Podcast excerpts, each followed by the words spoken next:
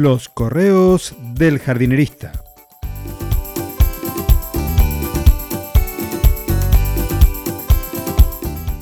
En el episodio de hoy, grillo, alacrán o...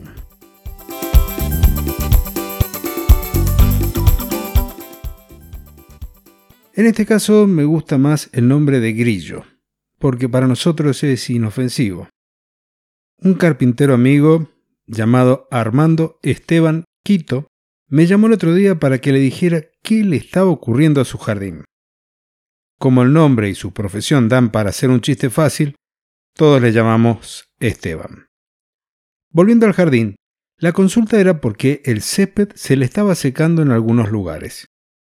Le pedí que mirara con detenimiento y me dijera si alguna de las cosas de la lista que le enviaba estaban presentes. Y eran estas tres cosas que tenía que observar. Si habían en el césped unas manchas de tierra, es decir, que el césped no estaba.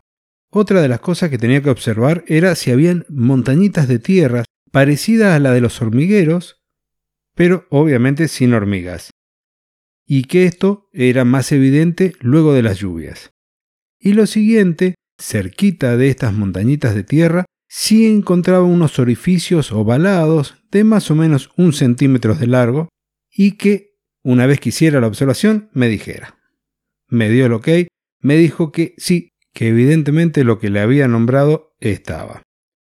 Entonces le comenté que en esta última temporada una plaga poco común en nuestra zona es la de un insecto que se alimenta de las raíces de las plantas, también de algunos tubérculos, de hojas tiernas algunos brotes, pero sobre todo de las raíces del césped. El nombre de este insecto es grillo topo, pero también en otros lugares se los conocen como alacrán cebollero, como grillo cebollero, como yaguacito y otros nombres más. Y que el método de control es realmente simple. Se hace salir al grillo de la madriguera, se lo agarra, se lo captura y se lo saca del jardín. Aunque también si querés lo puedes matar. La técnica es tan sencilla como, por ejemplo, preparar una solución de jabón y regar con ella en el orificio, en esa madriguera, hasta que el grillo salga y lo capturas.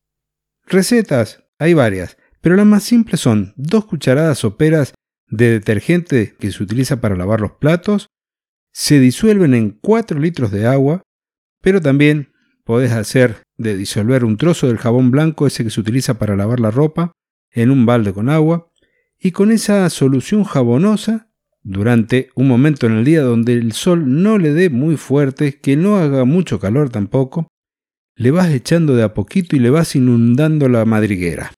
Va a llegar en un momento que este alacrán cebollero va a terminar saliendo más o menos a los 10 minutos, a los 15 minutos por ahí antes, pero terminan saliendo hacia la superficie. Y ahí es donde los podés agarrar y los sacás del jardín. Y una recomendación más, como para que quede como cierre de este episodio, es que podés conseguir, podés encontrar otras recetas del tipo casera, un poco más complicadas, también quizás un poquito más eficientes, como una que es el triple 100 para que sea fácil. Pones 100 gramos de ají picante, 100 gramos de ajo y 100 gramos del jabón ese de baja espuma del que se utiliza para lavar la ropa. Lo licuás con un poco de agua y a esa solución la terminás llevando a 3 litros, mezclas bien, lo dejas reposar 24 horas, luego lo filtrás y directamente con esta solución de jabón, de ají y de ajo haces el procedimiento de echarlo o de regar los orificios del grillo topo. También podrías encontrar en el mercado productos agroquímicos específicos para ello. A mí en lo personal no me gusta, me da la sensación que cuando el grillo topo sale a la superficie a morir, lo va a comer un pájaro y el veneno termina también en el pájaro. Entonces, más allá de eso, estos otros son productos del tipo casero, y que cualquier persona puede preparar. Y hasta aquí el correo del jardinerista de hoy.